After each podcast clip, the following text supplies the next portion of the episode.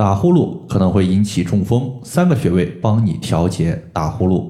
大家好，欢迎收听艾灸治病一百零八招，我是冯明宇。今天的话，咱们来重点说一说打呼噜的一个调节情况。首先，我们来看一位朋友他在群里面的留言。这位朋友呢，他说：“冯明宇老师，我老公头痛打呼噜的情况，现在经过一段时间的艾灸，头痛已经消失没有了。”但是打呼噜的情况虽然有所减少，但是还没有完全消失。请问之前艾灸的穴位要不要继续下去呢？既然你的老公用了之前的穴位，头痛消失，打呼噜减少，说明整体的穴位呢还是具有有效性的。我建议呢，你可以再继续一段时间。打呼噜，西医呢其实针对这种情况呢，也专门起了一个病症的名字，叫做睡眠呼吸暂停综合征。普通的打呼噜呢，一般来讲问题不大，也比较容易调节。但是呢，不知道大家有没有遇到过类似的问题，就是同样是打呼噜，这个患者呢，他也许过了几秒，甚至十几秒才会长长的呼出一口气来。这种情况呢，其实就是出现了睡眠呼吸暂停了。而人体的呼吸不通畅，那么对于大脑的氧气供给可能就会不够用。而中风其中的一种表现呢，叫做脑梗。其实就是大脑严重缺血、缺氧所导致的一个病症情况。所以说呢，打呼噜它在后期的一个并发症还是蛮严重的。具体此类问题应该如何解决呢？咱们下面呢就以上述这位朋友的一个案例和大家呢简单的分析一下。今天反馈的这位朋友呢，她的老公实际上有个典型的问题就是头痛，头痛的可能性是非常多的。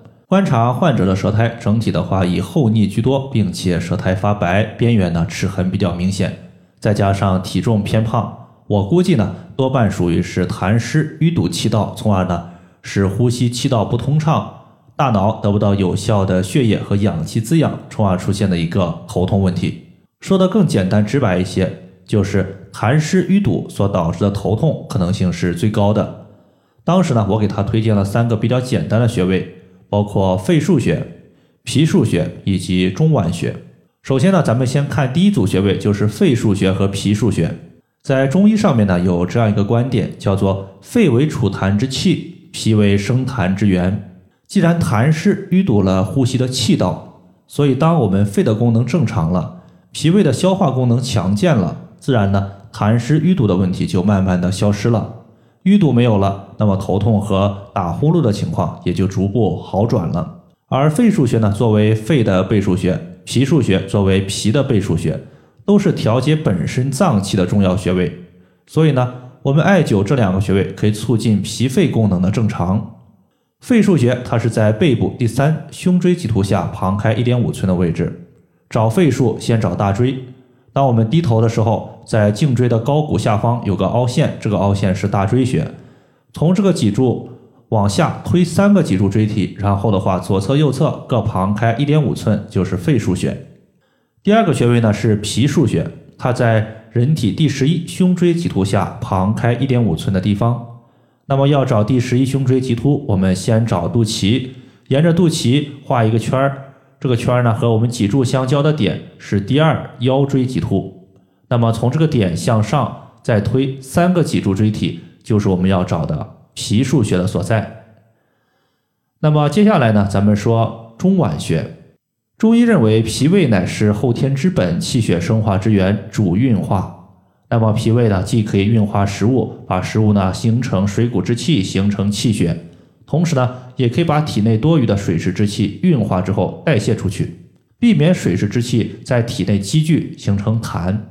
那么这个痰呢，有可能会形成咳痰的痰，这个痰会淤堵我们的气道。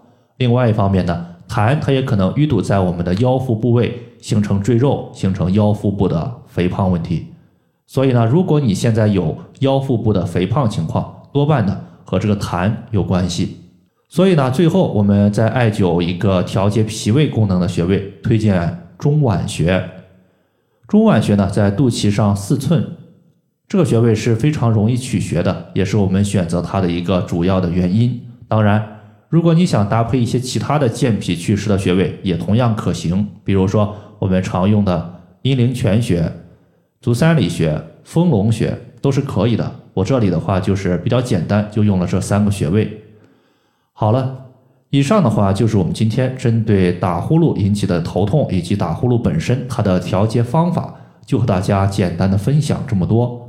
如果大家还有所不明白的，可以关注我的公众账号“冯明宇艾灸”，姓冯的冯，名字的名，下雨的雨。